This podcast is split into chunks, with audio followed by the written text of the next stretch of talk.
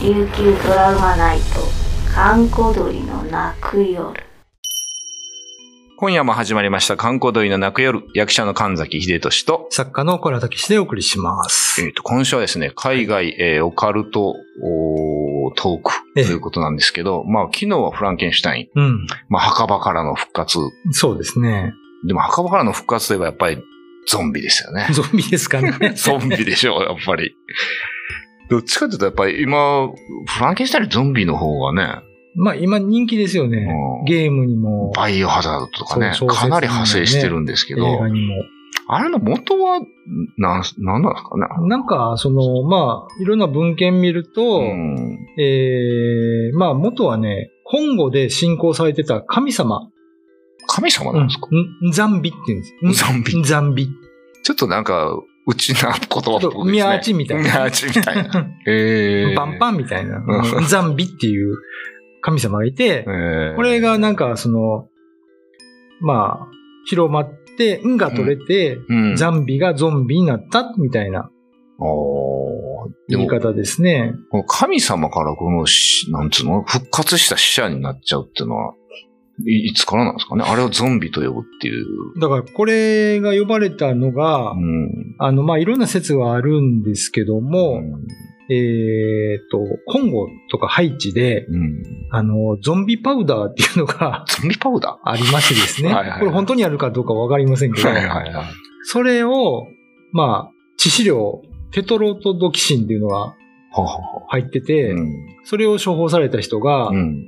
致致死量を超えちゃうと死ぬんだけど、うんうんギリギリの線で与えられると、うん。仮死状態になって、はいはいはい。自分の意思をなくして、おで、命令だけに従うロボットみたいにななると。ーで、それをう。使って、そのプランテーション、農園とかで、え奴隷として使ってたという説があるんですね。それをゾンビと呼んだと。ー、やばいですね。なんか元の方がやばいような気がしますけど、そそうですねの、死者復活よりもなんか。えーだから、なんか、まあこれ都市伝説ですけど、うんうんコーヒー農園とかで働いてるのはゾンビの子供だみたいなね、あ、そんなう呼都ばれ市伝て説る。があるんですよ。あ、そうなんですえね。ーえまあ、で、これがそのハリウッドに渡りましーて、うんうんうん。えーこれ1932年、うん。えー現代をですね、ホワイトゾンビという映画が。おいい、いいゾンビですかいやーこれね、だから、自分の好きな女性を、うんうん。あの自分のものにしたいがために女性にゾンビパウダー飲ませて、あら。仮死状態にしてみたいな、そ、のなんかお城があって、その中で繰り広げられる、まあ、ゴシックスリラーみたいな話なんですけど、もう絶対現代で作れないじゃないですか。無理ですね、これコ。ンプライアンス引っかかりまく薬り物でね薬物、でそんなことしたらね、 絶対どこも再映画ができない話なんですけやど、ばい話やなまあ、それが元になって、はいはいはい。そ、の次ぐらいに、あの、リチャード・マシスンっていう作家が、うんうん。えー地球最後の男って小説書いたんですね。地球最後の男。これはあの、えっ、と、病原菌で人がゾンビになって、うん、で一人引き残った男が戦う話なんですけど、あ、はいはい。これあの、、今話題のウィル・スミスがあよ。出た映画え、そうなんですかの原作なんですあ、。原作ね。はい。なん、なんて映画だったかな。えアイマレジェンドそうそうそう、あれ、はいはいはいあれの原作あなんですねあ、。はいはいはい。で、それを、なんか影響を受けた、その、ジョージ・エロメロっていう映画監督の人が、うん。えナイト・オブ・ザ・リビング・デッドっていうモノクロのね、ゾンビ映画を初めて撮るんですよ。これはまあ映画ファンはね、超そう知ってる名作というか。ここで軌道に乗るんですね、ゾンビ が。すね、軌道に始めるので。 ええで、そのモノクロの映画を見た、うんえっ、と、イタリアの映画制作者のダリオ・アルジェントって人が、うんうん。俺が金出すから半分、もっと大規模にやろうぜって言って撮ったのがゾンビなんです。あ、そうなあんの、ですスね。ーパーマーケットに立てこもるね。立てこもるやつね。もう、もう、どうだろう。今は皆さんあれを思い出すのかな。うんどうなんでしょう。ゾンビのキャラがかなり広まってるから、うんどこを元祖と見てるかっていうのはあるそんうでですけすどね。。僕でもあの、その、ジョージ・エロメロ版じゃなくて、ダリオ・アルジェントが半分お金出して、はいはいはあい。の、イタリアのロックバンドゴブリンが音楽やって たね、ゾゾンビを深夜に見てめっちゃ怖かったですよ。あれ怖いですね。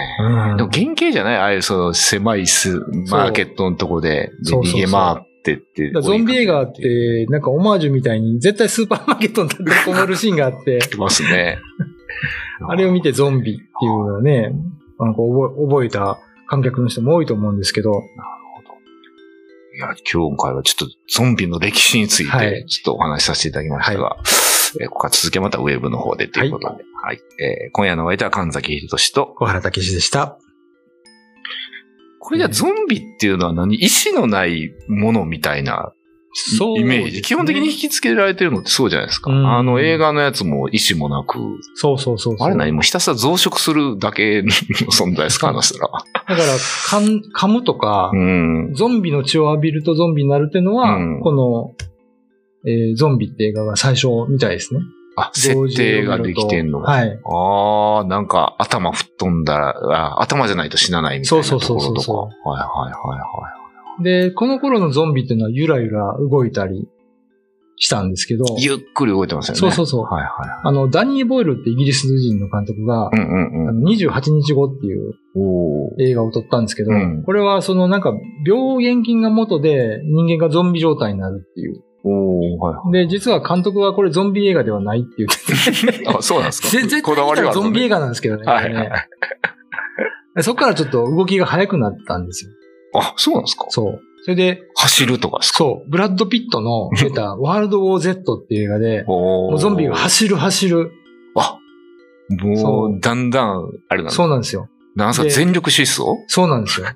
でね、あのーゾンビから守るためにイスラエルが壁を築いて、要塞みたいにイスラエルを囲うんですけど、はいはいはあのーアリが自分の上にまた乗ってこう、山みたいにい。なってくるの見たこと登あってくるでるしょうん。ゾンビがそうやって山になって城塞を越えるんですよ。だかすごいな。ら今の、その、ゾンビゲームの描写ってそんなのが多いんですけど、あれはほとんどそあーの、早くなってワールド・ウォー・ー Z から生きてるでと。すね。うん。ああ、そうだね。あんまゲームであんまゆらゆら来ないですよね。そうそうそまあゲーム感ないですよね。ゆらゆら来られると。う。マシンガンでバーって撃つとかバーってやつね。。うん。あそうあいう描写はその映画から来てるんですけど、へで、あのーウェイド・デイビスっていうですえ。ね、うん。うこんの民族植物学者の人がいて、うんまあ、この人がその、まあ、本を書いてですね、うん。うん。そこでその、えっ、と、フグの仲間であるハリセンボンうんうんにそのゾンビパウダーに含まれてるんだって言ってるんだけど、うん。おハリセンボンにゾンビ実パウダー。はハリセンボンはテトロトドキシンという毒素はないんですよ。別の毒素が入ってるから、うん。まあちょっとこの本は創作じゃないかとね、ああ。言われたりすんでるんですけど、はいはいはい。まあだから本当にゾンビがいるかどうかはわからないですけどね。ああ、なんだ、仮死状態にして、うん仮死状態で意識、な、意識なくなるんですかね。だからそこがそのまあ麻薬中毒みたいな状態になるのかな。そう。もうちょっと入院中だいぶ仮死状態でしたけ ど、酸欠で。意識はありましたけどね。日本絵見たりとか、日 本ね、踊ってる人見たりとか。 だからそこら辺がやっぱり、あのー、風葬じゃないや、その土葬 はいであった欧米の人にとっては恐ろしいことだったんでしょうね。沖縄も風葬だから、まあまそあ、うそしうそうばらくはあれでしょ土葬じゃないですけど、遺体はそのままですよね。そうなんですよ。だから沖縄は人が死んで、うん。うんまあ、風葬場所のお墓に横たえたら、いうん1週間は、絶対毎日誰かが見に来るんですよ。蘇ってないかって。 そうなんですか。すごいそそれをね、、ナーチャミーって言いますけどう、ん。ナーチャミーの3日後に蘇ったとかいう話がある結構民話の中にはすごいですね。あります。えー、なんか大ちゃんの話ではありましたけど ね。葬式中読み返ったそうそうそうそう。先生の話あったけど。あやっぱりじゃあそんなに沖縄には蘇りの話は結構ある。ありますね。だかへーら土葬だからかわからないですけど、まあでもそうでしょうん、土葬っていうか風葬ですうね。ね。ほうほうほうで、まあ襲ってきたりはしない。襲ってきたりはしないでうすんね。だから意思を持たずに蘇るっていうのではなくて、うん。生前と同じ人が、が来るってことですようね。ん、本当に寝てる状態から蘇るみたいな。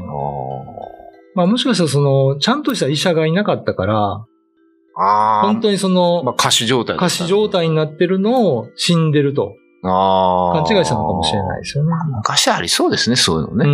ん。実は戻ってきましたみたいそなうねそうそうそうそう。はいは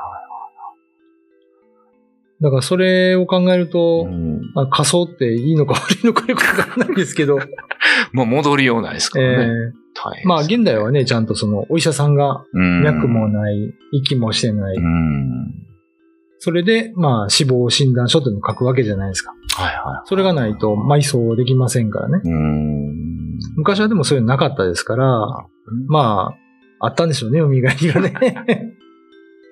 でもなんかこのアメリアメリカっていうか、そのゾンビ、ええゾンビはなんかその、やっぱ奴隷みたいなのと、かなり深い関係ありそうですね。その意志がなそうくですて、ねこっちの思い通りに動く存在みたいなのがあるんですかね、やっぱり。だからその農園の経営者のうん意のままに動かすとね。っていうこあとれですゾンビ映画ってそのゾンビの復讐みたいなもんですかあれは。そうでもないのかな。ああ、ゾンビにされた人がね。そう考そうそう。え反乱たらそうですよね。うん。うーん。